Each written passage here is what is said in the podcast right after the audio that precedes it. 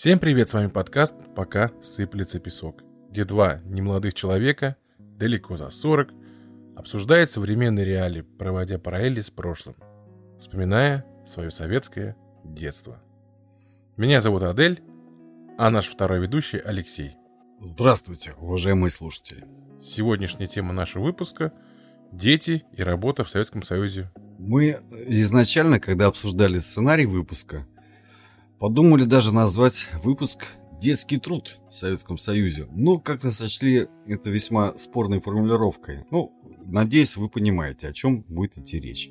Итак, как мы уже говорили в выпусках про наше пионерское детство, там были такие вещи, как сбор макулатуры, металлолома, но это являлось общественной обязанностью.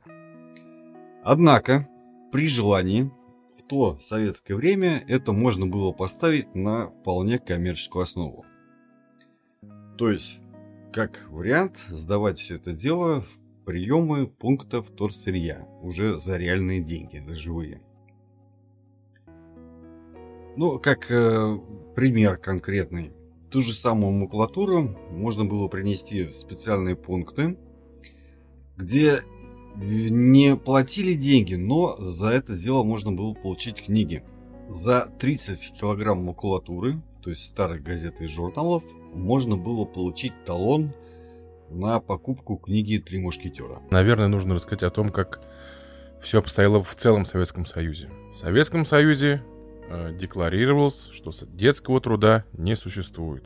Во всяких журналах пестрили статьи о том, как на э, Диком Западе эксплуатируют несчастных детей, а у нас такого нет, и детского труда у нас нет, и детский труд у нас запрещен. Официально все было так.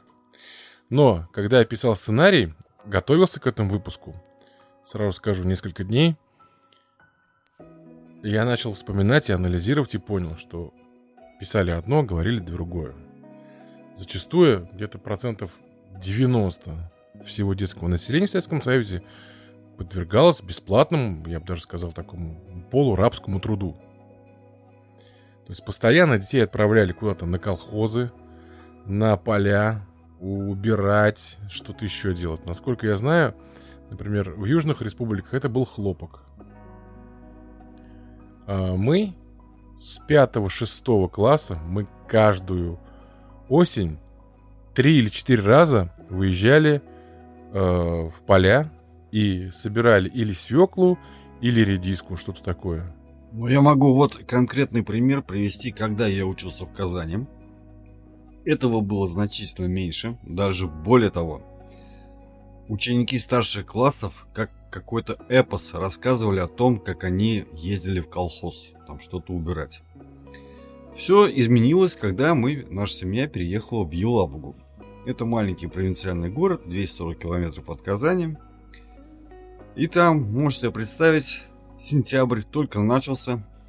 Первые буквально дни, там меньше недели проходило, и классный руководитель нам сообщал. Так, с завтрашнего дня все с ведрами в рабочей форме Приходим к школе к 8 часам. Автобус нас забирает в колхоз. И вот эта вот картошка-картошка в дневнике было буквально целый месяц. То есть мы не учились, нас освобождали, соответственно, от учебы. Мы каждый божий день, кроме, соответственно, воскресенья, ездили вот в колхозы близлежащие, где собирали тот самый картофель. То есть картофель копал, трактор выкапывал, а мы за ним шли и собирали эту картошку ведром и сгружали в грузовики. Дальше больше. Значит, э, аналогичная ситуация была летом. Была так называемая летняя трудовая практика. Причем это такая реально обязаловка. Длилась она, если мне память не изменяет, 15 дней. Нужно было 15 дней отработать вот на, опять же, тех самых колхозах. То есть мы приходили к школе, нас сажали в автобус с теми же самыми ведрами, и мы еще в довершение брали с собой ножи. Для чего? Значит, там около Елабуги есть такая деревня, Танайка, она называется. И там корейцы этнические выращивали лук. Он был таких каких-то огромных размеров, потрясающий, большой. Значит, они его выращивали, он уже все э, готовый, выращенный. Нужно было его собрать. То есть ты выдергиваешь его с грядки, срезаешь вот эту вот э, луковицу, отрезаешь от вот этой вот зеленой фигни и складываешь ведро, и вот этими ведрами опять-таки наполняли целый грузовик. Ни единожды вообще нас э, никто даже не заикался об этом. Ни разу нам никто за это не платил. Ни копейки. Единственное, что я могу вспомнить, может быть, за все это далекое время нас раза два покормили. Где-то в какой-то там колхозной столовой. Это тоже было буквально единичный случай. И никто, самое интересное, об этом даже не заикался о какой-то оплате. И как мне сейчас уже вот кажется, почему детей для этого дела использовали? Потому что нам никому в голову еще не приходило взять с собой по какой-то, знаешь, такой хозяйственности и прочим ведро картошки или ведро лука. То есть вот ни один мальчик, ни одна девочка с собой ничего не увозили. Ну, как бы, ну, не принято это было. Подводя итог, детский труд был. Нигде это не афишировалось, и как бы со стороны государства эксплуатировали детей по полной, кто бы что ни говорил, так что всем вот этим вот о том, что кричат, что в Советском Союзе детского труда не было, пожалуйста, не надо. Я вас очень прошу. Эксплуатация была... Что я вспомнил? Э, у нас была учительница. Мы собирали редиску. И было очень жарко. Было лето, кстати, это вот как раз трудовой лагерь был. И она сидела на бидоне с водой. И ты мог попить только после того, как соберешь два э, ящика редиски. Тут, ты понимаешь, что такое? Это редиска, она маленькая такая. Mm. Это не картошка, где ведро может там набрать быстро. И причем тракторов никаких нет. Ты сам из земли ее э, вытаскиваешь. Ты сам э, как бы ее все вот это вот делаешь.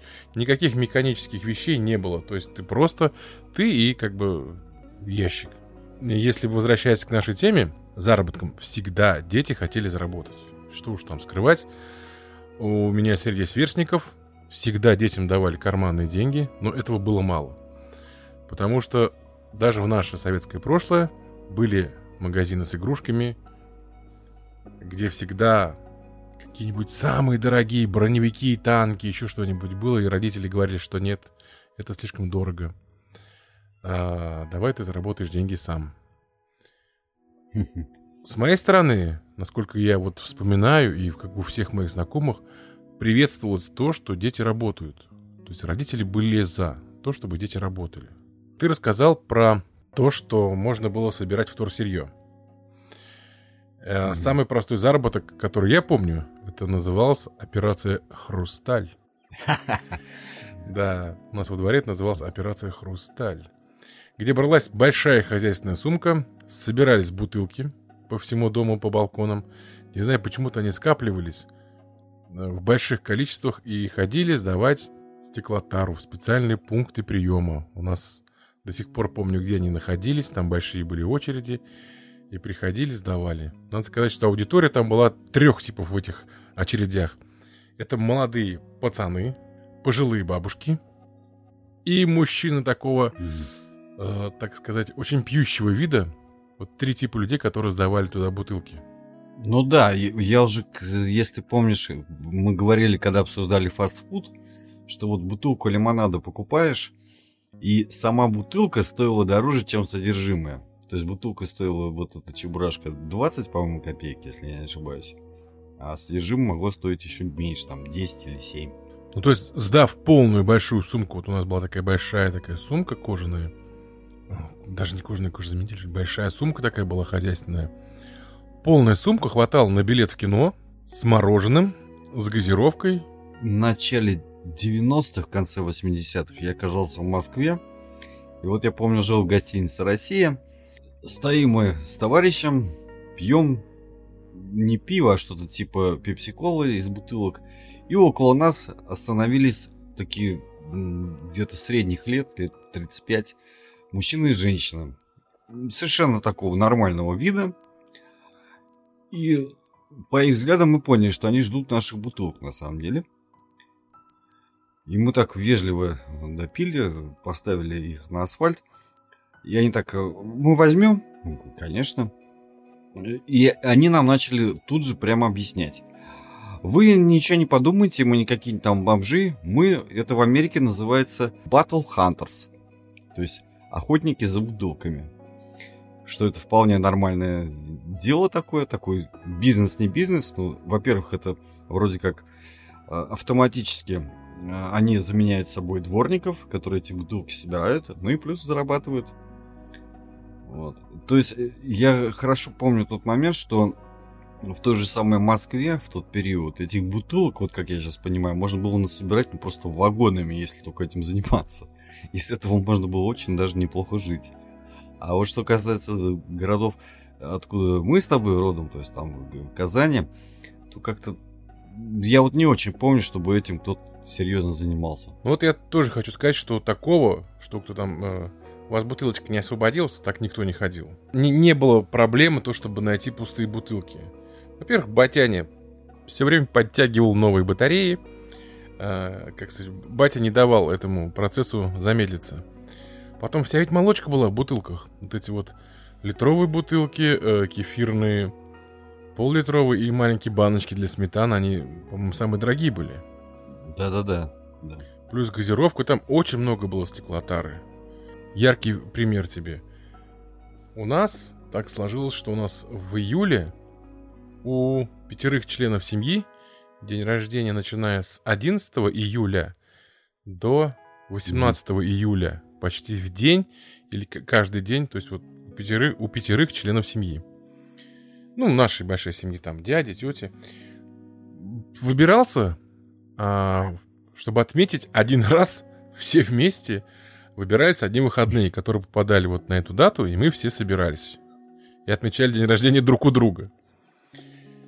Если это приходила очередь на нашу квартиру, ну то после этого я ходил сдавать посуду и ходил раза 3-4 точно. Потому что ребенку, ну, такое поднимать было очень тяжело. И как бы ты был обеспечен еще вполне нормально. Ну давай дальше мы пройдем по списку, а то мы сейчас с бутылками застрянем с тобой, тут зависнем. Ну, потом еще напомню о такой вещи, как можно было заработать денег в нашей средней полосе пусть и не очень урожайный, это сдача всякого рода аптечного сырья, то есть целебных растений. У нас их произрастает, может быть, не так много, но э, если этим заниматься специально, то можно было заработать. Это зверобой, там душица, пустырник, математика, по-моему, еще какие-то растения.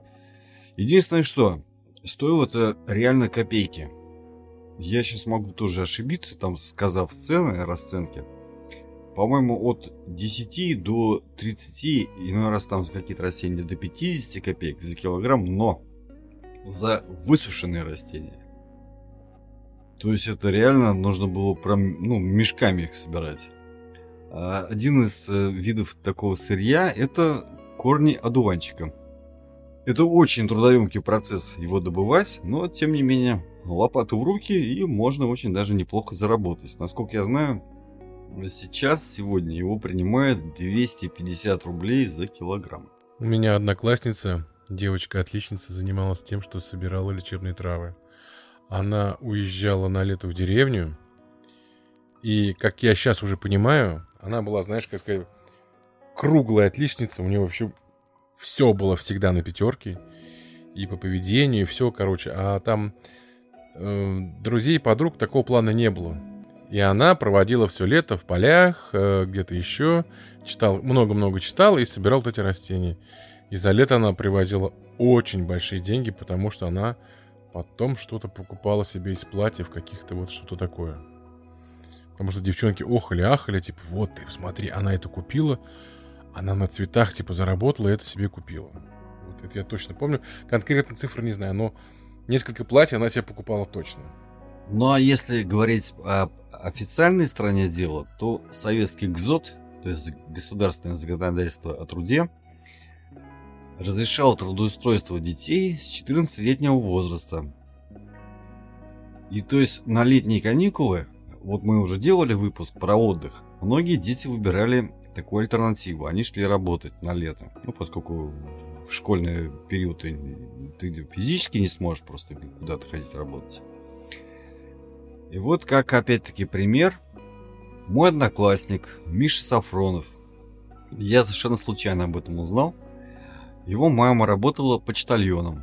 И как-то раз звонок в дверь, открываю дверь и стоит Миша, и он принес телеграмму.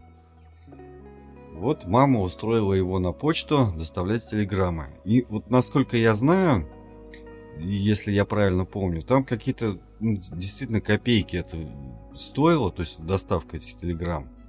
Могу ошибаться, то ли 11, то ли 21 копейку, что-то такое. В общем, ну, не шибко там а, разбогатеешь, но тем не менее. Некоторые мои одноклассники, как опять-таки я помню, в той же самой Елабге устраивались на два таких места. Первое, очень физически тяжелое. Там есть по сию пору хлебоприемный пункт. Он занимается, значит, э, собирает там зерно в мешках. И вот эти мешки тяжеленные, 50 килограмм, по-моему, весит, нужно было грузить на конвейер. И конвейер доставлял это все дело на барже, которые грузились на каме. За эту работу платили стабильную зарплату. Если я опять-таки не ошибаюсь, если я правильно помню, не очень большую. Рублей, по-моему, около 160 в месяц. Дальше. Было место поблатнее, и туда можно было устроиться только лишь имев какие-то связи.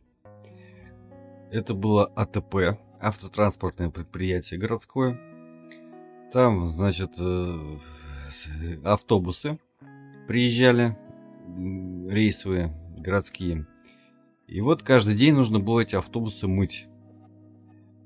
И зарплата там была какая-то очень такая нифиговая, рублей около 300. 280 или 260, что-то такое. Но работа тоже достаточно тяжелая, то есть это каждый автобус нужно было э, вымыть э, снутри, снаружи их, по-моему, не мыли, если я не ошибаюсь. Вот. И за этим очень серьезно следили, то есть э, водителями были такие молодые борзые парни, которые вот недавно совсем после армии пришли, которые были такие фанаты э, вот этого своего дела, что все у них должно быть чисто и хорошо, и все такое. Вот, и они с большими требованиями относились к их работе. Вообще была возможность устроиться на должность такие помощники. Потому что всегда везде, официально, неофициально, были должности помощник. И на эту должность которая была полставки, можно было устроиться, пожалуйста, легко. Там, я не знаю, в деревнях это были помощник пастуха, в городах это были помощники дворника, что-то еще. В общем, таких должностей было масса, где можно было официально устроиться. По-моему, даже без возраста, там возраст даже не спрашивали. Но если мы заговорили про блатные места, я тебе могу рассказать блатная работа нашего, моего детства – на которую стремились все, просто очередь была, и я, скажу честно, я на нее не попадал. Ни разу. Э, наш дом, в котором мы жили, и двор, это был от предприятия ЭВМ. Ты знаешь наверняка такое. Э, ну, да, вот. да, знаю. Сейчас это ICL. Да. А, завод электровычислительных машин. Так назывался такой завод. Большое-большое огромное предприятие. И вот на лето туда брали садовников брали обычных школьников.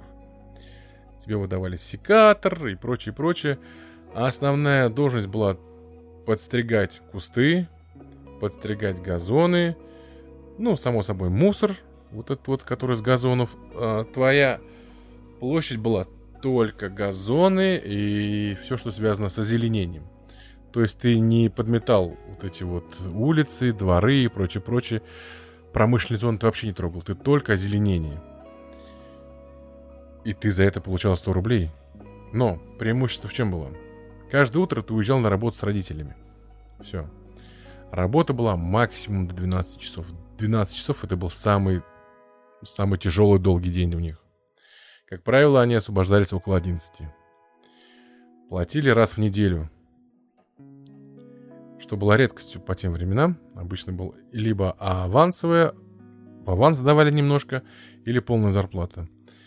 И вот эти ребята, то есть в 11 часов приходили во двор с такой котлетой денег, ну, рублевыми купюрами, или полными карманами мелочи, и такие, облизывая мороженое какое-нибудь дорогущее самое. Ну что, с, с фразы типа «пошли в кино, что ли?»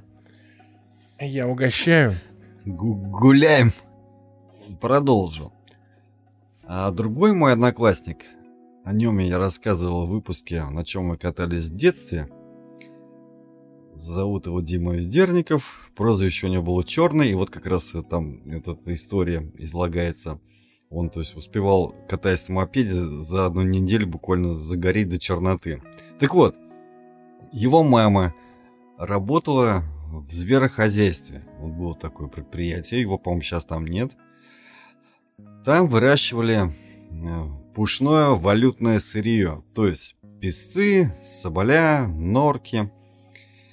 И в чем была функция и работа Димы, соответственно? Нужно было этих зверей кормить. А кормили какой-то вообще отборный, по-моему, селедкой, если... Ну, короче говоря, рыбой свежей, мороженой. Нужно было набирать целое ведро этой рыбы, ковшик, обходить эти клетки, открывать их аккуратно, чтобы не выпустить это животное, не выбежало оно случайно. В кормушку ему складывать этот, э, эту рыбу и закрывать и дальше обходить их. И платили ему, насколько я помню, рублей что-то около 120-160 в месяц. То есть это с учетом того, что работал он летом. То есть представьте, на жаре, на открытом воздухе, соответственно, зверохозяйством. Вот это достаточно ну, физически тяжелый труд. И нужно быть аккуратным, осторожным и так далее. Ну, в общем, не, не шибко большие деньги, но тем не менее. Ну, на большинство мест и работ устраивали родители ничего не поделаешь, то есть родители... Ну и, и это, мне кажется, нормально, родители знали ходы-выходы, где куда можно было пристроить, и вполне это было нормальным. Отправить ребенка работать. Например, моя, мое первое вот лето на заводе я провел у мамы на заводе. Был такой казанский медико-инструментальный завод КМИС, на котором мама работала инженером. И меня туда устроили в цех где собирали ящики. За день меня научили колотить ящики. Не просто как э, собирать ящики, а как колотить так, чтобы максимально быстро и получать максимально много денег. То есть как правильно колотить ящики. И я полтора месяца, что ли, колотил ящики. Работа была сдельная. То есть сколько ты наколотил, э, столько тебе в конце месяца дали. Приходила разнарядка и говорят, что вот заводу нужно 100 ящиков таких, ты говоришь, я могу сделать 20 таких. Закрывал разнарядку, все, сдавал ящики. И в моих ящиках отправляли продукцию по всей России. Я заработал там... Я на три части разделил 120 рублей маме отдал, 120 рублей в семью отдал, 120 рублей себе взял. Вот я за полтора месяца заработал сколько? 360 рублей? Молодец. Круто. Но это было не, не просто, это был полный рабочий день. То есть мы с мамой уходили, я там с полдевятого. И уходили обратно во сколько там? В пять часов. Я не скажу, что это было, прям было такое вот кошмарное детство. У меня до сих пор теплые воспоминания. С очень многими людьми познакомился, подружился с начальником цеха. Угу. Впоследствии он оказался за замдиректором, на должность пробился. Так что вполне все было здорово. Это вот такой первый мой опыт был на заводе. Давай, колись, как ты зарабатывал деньги. Ну, во-первых, я два раза был в трудовом лагере. А, мы там реально работали, врубали э, сорняки лесные. То есть я уже об этом говорил в каком-то из выпусков.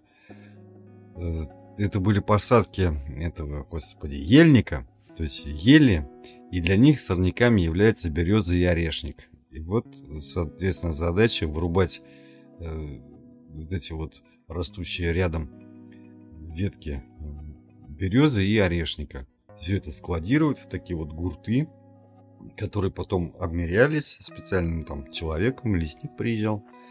Он смотрел, сколько это кубометров, и вот нам платили какие-то не слишком большие, но и не слишком маленькие деньги.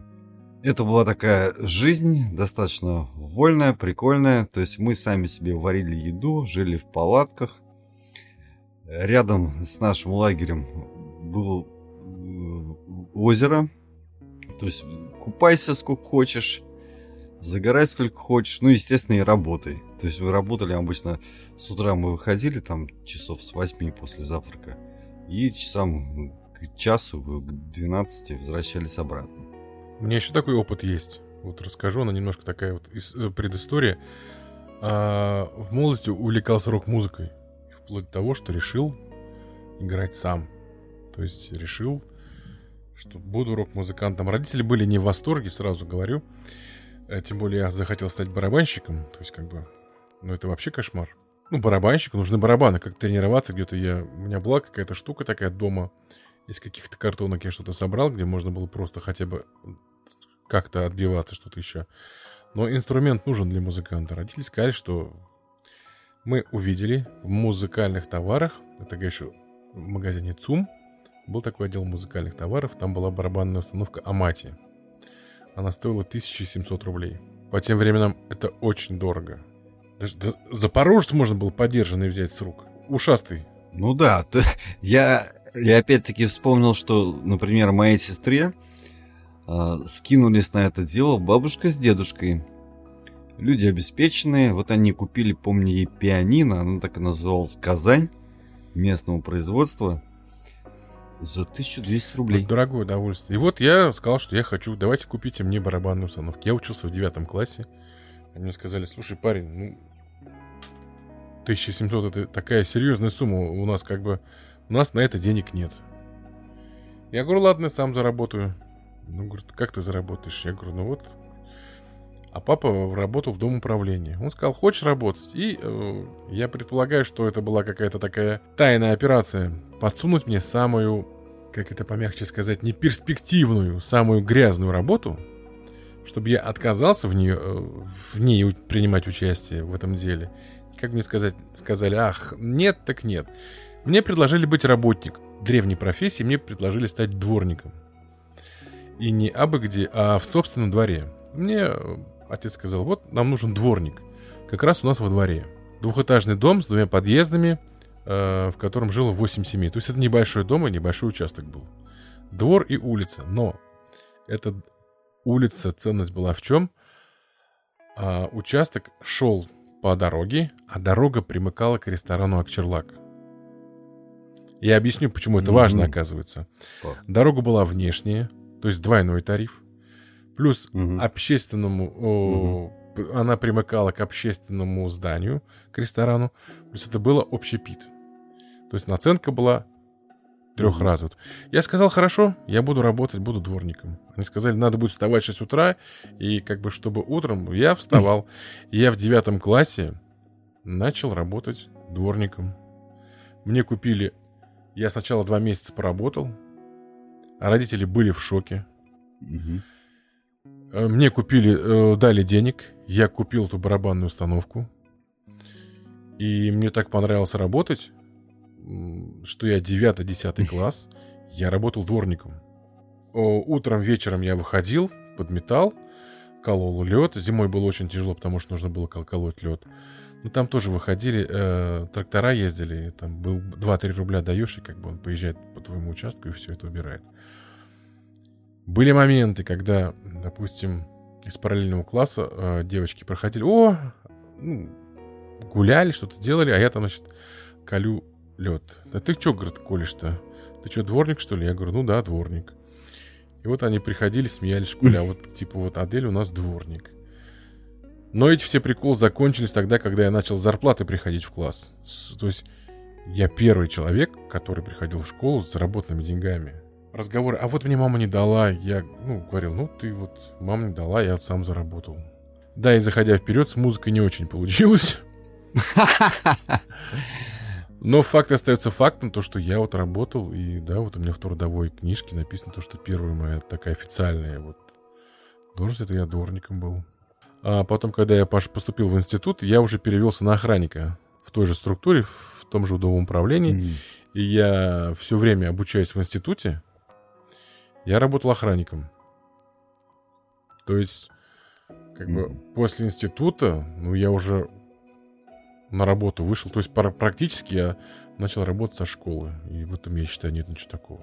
Ну, туда надо сказать, что вот эти все отношения в трудовых коллективах того советского времени, они были такие очень правильные, очень во многом честные. То есть э, всем молодым специалистам, ну, как правило, я не помню такого случая, чтобы кого-то там как-то, не, не знаю, зажимали, угнетали. Нет, пожалуйста, ради бога. То есть ты молодец хотя бы потому, что ты пошел вместе с остальными взрослыми людьми работать. То есть всегда тебе могли помочь и советом, и делом, и так далее. Вот. То есть я вот хорошо помню, что я устроился э, в студенческие уже времена, по-моему, на втором курсе института охранником на производство. И я к тому времени учился на инфаке, знал немецкий язык более-менее сносно. И помню, там пришло оборудование немецкое, и к нему куча-куча документации, вся на немецком языке. И вот ко мне самый-самый главный директор подошел утром и говорит, Леха, ты же у нас немецкий знаешь? Я говорю, да. Слушай, вот по-братски. И дает такую толстую, ну не папку, ну короче говоря, э, что типа техпаспорта на станке эти. Вот. Можешь, если, мы будем очень благодарны, вот переведи. И я вот э, опять-таки хорошо помню, я, может быть, за вечер 4-5 словарем, но перевел эту документацию, отдал им все. Ни копейки денег я не запросил, помню. Мне а, они что-то начали смеяться. Ну, на бутылку, мол, заработал. Я так вежливо отказался. Говорю, да не надо мне никакой бутылки. Ты совершенно правильно заметил, было э, нормальное отношение. Да, среди мужичков какие-то шуточки, шуточки всегда отпускались. Это вот без этого было нельзя. Но они какие-то были добрые. Что-то еще. Могли попросить тебе там э, сходить сигарет купить. И то это было не так, что слышь, ты молодой, ну-ка, метнулся там, что-то еще. Нет, по-доброму сказать, слушай, пожалуйста. Передачи до 16 и старше.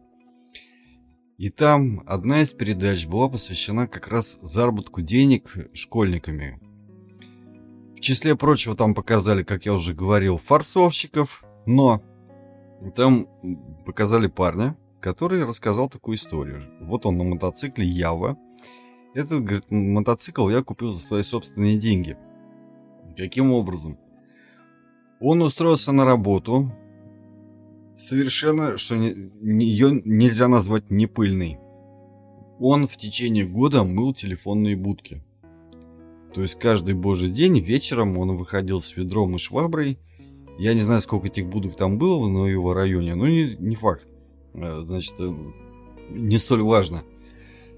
Э, он купил мотоцикл стоимостью 1200 рублей, заработав за год в течение месяца по 100 рублей он зарабатывал за вот это вот мытье телефонных будок. В Советском Союзе в целом культ труда воспевался, и поэтому любая работа, если ты делаешь ее на совесть, как бы без всяких там ухищрений, только приветствовалось. И ребенку всегда шли навстречу для того, чтобы найти какое-то место, помочь ему как-то. Но мы ведь, кстати говоря, с тобой, прежде чем начать записывать этот выпуск, обговаривали все это дело по телефону и отметили вот такой интересный момент, что сейчас э, для многих школьников окажется нонсенсом но дети тогда работали, что называется, вот физически, даже в той же самой школе. К примеру, мы мыли свои классы. То есть, да, у нас были технички, технические работники, то есть уборщицы, которые мыли коридоры во время перемен, но э, классы э, мыли непосредственно ученики. То есть была очередь, дежурство, Оставались, как правило, мальчик-девочка, и вот они, значит, вдвоем мыли этот класс. Более того, в каждом кабинете была щетка, швабра, тряпка, ведро и корзина. Еще был совок. Мальчик подметает, девочка моет. Мальчик за ведром с водой, девочка все это вытирает. Это было вполне нормально. А когда наш класс оставался дежурным по школе, мы еще подметали всю школу. Прибавим к этому еще да. дежурство по столовой. И вот опять-таки, что, возможно, многим сейчас покажется совсем молодежи странным, это никаким образом не оплачивалось. То есть это было нормальная совершенно обязанность. То есть просто молодые люди, вот вы представьте, э, в школе вы могли быть дежурным по классу, дежурным по школе, и еще был классный час, на котором вы все вместе мыли окна в кабинете. То есть часа три жизни просто на уборку. И это было нормально, это было повсеместно. Перед э, тем, как мы закончим, я хочу спросить тебя, как ты считаешь, вообще это правильно? Детей приучать к труду? И если да, то с какого возраста, на твой взгляд, это делать уместно и насколько это гуманно по отношению к ребенку? Я ничего нового, думаю, не скажу. Я думаю, что, во-первых, это офигенная социализация, что называется. То есть, чем раньше ребенок вольется в какой-то трудовой коллектив, тем лучше. То есть, хотя бы увидит, как это бывает. То есть, это уже не игры, это все серьезно. Это некая ответственность. Причем подчас огромная. Дальше.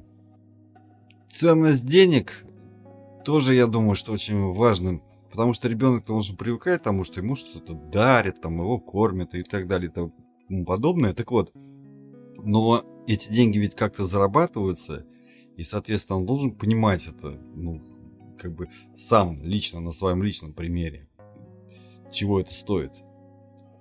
Ну, я думаю, ну, лет, наверное, с 14, вот как раз-таки, это и логично, и юридически правильно. Я думаю, что ну, неплохо будет, если ребенок попробует где-то поработать э, с 14 лет. Если полностью согласен, более того, я бы даже начал лет с 12, наверное, но при условии, что это будет какая-то там раз в выходные, что-то такое, разовые какие-то поручения оплачиваемые. Конечно же, мы понимаем, что, скорее всего, очень-очень много чего мы упустили и не вспомнили. И думаем, что особенно старшему поколению, будет чем поделиться в комментариях к подкасту, где вы расскажете о своем опыте работы в советское время, в школьные и студенческие периоды. Нам будет это очень интересно. Друзья, подписывайтесь на наш подкаст, mm-hmm. Ставьте лайки, пишите комментарии, ищите нас в социальных сетях. Наш подкаст найти очень легко поиске «Пока сыплется песок, мы будем первые». Нам очень важна ваша поддержка. До новых встреч! Всего доброго!